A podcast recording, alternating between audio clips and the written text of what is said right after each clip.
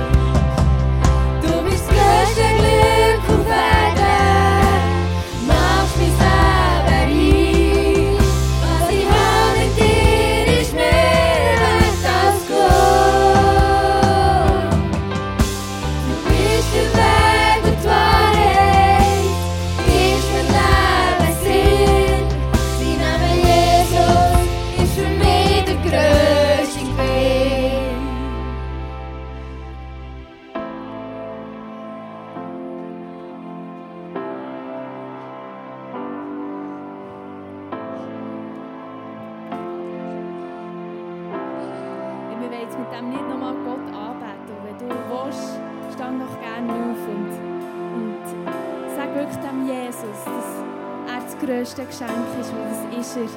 Mit ihm haben wir Hoffnung, mit ihm haben wir alles, was wir brauchen. Und niemand kann das uns nehmen.